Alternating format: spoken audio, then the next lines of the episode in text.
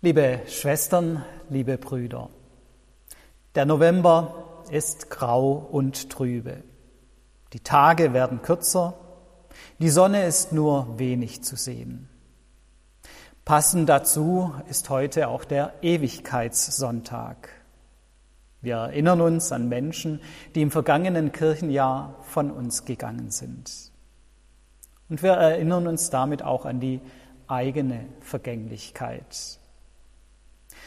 Und zu all dem kommen auch noch die tagtäglichen Nachrichten über steigende Corona-Infektionen, überlastete Krankenhäuser und Unsicherheiten, wie wir dieser vierten Welle begegnen sollen. Das alles kann schon ganz schön aufs Gemüt drücken. Vielleicht kennt ihr ähnliche Gefühle auch unabhängig vom trüben November und von den schlechten Nachrichten. Ich beobachte bei mir selbst, dass ich mich immer wieder in negative Gedanken und Gefühle verstricke, darin regelrecht gefangen bin. Ich mache mir oft Sorgen über alle möglichen Dinge und stelle dann meistens im Nachhinein fest, so schlimm war es doch gar nicht. Ich spüre oft eine Angst in mir. Die Angst, ob wirklich alles gut gehen wird in der Zukunft, in der Gegenwart. Und merke dann später, dass die meisten, allermeisten meiner Ängste eigentlich unbegründet sind. Ich stelle für mich immer wieder fest, so schwarz wie ich die Welt oft sehe, ist sie gar nicht. Ich muss mich deswegen selber immer wieder an das Gute in der Welt erinnern und auch an das Gute in meinem Leben. Ich muss mich immer wieder selbst daran erinnern, nicht nur das Schwierige und Dunkle zu sehen, sondern auch das Schöne und das Helle. Vor einiger Zeit ist mir dazu ein, ein schlauer Spruch begegnet, der mir bei dieser Erinnerung hilft. Try to see the good things. Versuch, das Positive zu sehen. Ich habe diesen Spruch auch als Hintergrundbild auf meinem Smartphone gesetzt und werde dadurch immer wieder an diesen Spruch, an diese Aufforderung der Erinnerung erinnert. Etwas ganz Ähnliches tut der Beter von Psalm 103. Er ruft sich selbst auf. Lobe den Herrn meine Seele und vergiss nicht, was er dir Gutes getan hat. Im Gebet erinnert er sich selbst, seine Seele daran, nicht zu vergessen, was Gott ihm Gutes geschenkt hat. Er hält sich all das Gute von Gott immer wieder vor Augen. Also sogar der Psalmbeter, dessen Worte in der Heiligen Schrift stehen, muss sich selbst immer wieder daran erinnern. Selbst er steht in der Gefahr, nur noch das Schlechte zu sehen und das Gute, das Gott schenkt, zu vergessen. Eine Hilfe für ihn ist das Lob Gottes. Wenn man Gott lobt, wenn man ihm Danke sagt für all das Gute, das er schenkt, dann muss man sich automatisch daran erinnern. Was war da alles? Was hat Gott Gutes getan? Wenn man regelmäßig dankt, dann hält man automatisch immer wieder inne und hält sich die guten und positiven Dinge des Lebens vor Augen. Ich weiß ja nicht, wie es euch geht beim Beten. Ich merke bei mir selbst, dass ich immer sehr schnell bei den Bitten angekommen bin. Ich überhäufe Gott mit all den Dingen, wo ich Gottes Hilfe und sein Eingreifen brauche. Das Danken und Loben kommt oft viel zu kurz und bleibt oft sehr allgemein. Aber für ein gesundes Glaubensleben ist Danken und Loben genauso wichtig wie Bitten. Und das gilt, denke ich, nicht nur fürs Glaubensleben, sondern fürs Leben ganz allgemein. Um psychisch gesund zu bleiben, dürfen wir das Positive in unserem Leben nicht vergessen. Wenn wir nur noch das Negative sehen, werden wir krank. Ein kleiner hilfreicher Trick fürs Gebet ist für mich, dass ich versuche, meine Bitten immer wieder auch als Dankgebete zu formulieren. Also, konkretes Beispiel, bei der Predigtvorbereitung nicht zu beten, Herr, hilf mir doch, die richtigen Worte zu finden, die die Menschen auch erreichen, sondern als Dankgebet. Herr, ich danke dir, dass du da bist, dass du durch die Predigt sprechen wirst. Danke dafür. Allein dieses Umformulieren kann einem helfen, auf manche Dinge eine andere Perspektive zu gewinnen. Es trägt dazu bei, das Gute nicht zu vergessen. Ja, so ist es. Es ist gut, sich immer wieder an das Schöne und Positive zu erinnern, das Gott uns schenkt. Sei es durch kleine Erinnerungszeichen, ein Hintergrundbild auf dem Smartphone, sei es durch umformulierte Gebete, sei es durch andere kleine Hilfen. Aber als ich diesen Psalm angeschaut habe, bin ich auch bei manchen Formulierungen hängen geblieben. Der Psalmbeter sagt zum Beispiel, dass Gott alle Gebrechen heilt oder dass Gott Gerechtigkeit und Rechtschaft allen, die Unrecht leiden. Und da habe ich mir gedacht, na ja, das ist ja ganz schön optimistisch formuliert. Ist es denn tatsächlich so, dass Gott alle Gebrechen, alle Krankheit heilt? Dass er allen Recht schafft, die Unrecht leiden?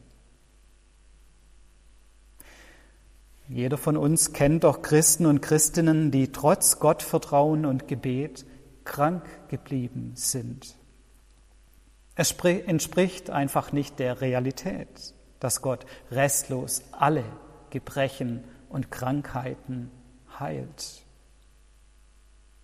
Und es gibt auch genügend Christen und Christinnen, die unverdient Unrecht leiden müssen, ohne dass Gott ihnen Recht schafft. Versuch das Positive zu sehen diesen Wahlspruch gibt es ja auch in so manchen psychologischen Richtungen oder bei manchen Lebenshilfebüchern. Dort wird es mit dem Stichwort positives Denken beschrieben. Und ich kann auch nachvollziehen, dieses positive Denken kann helfen, kann zur psychischen Gesundheit beitragen. Aber wenn wir realistisch bleiben, auch positives Denken, auch Dankbarkeit und Loben hat seine Grenzen. Positives Denken kann die Wirklichkeit nicht verändern.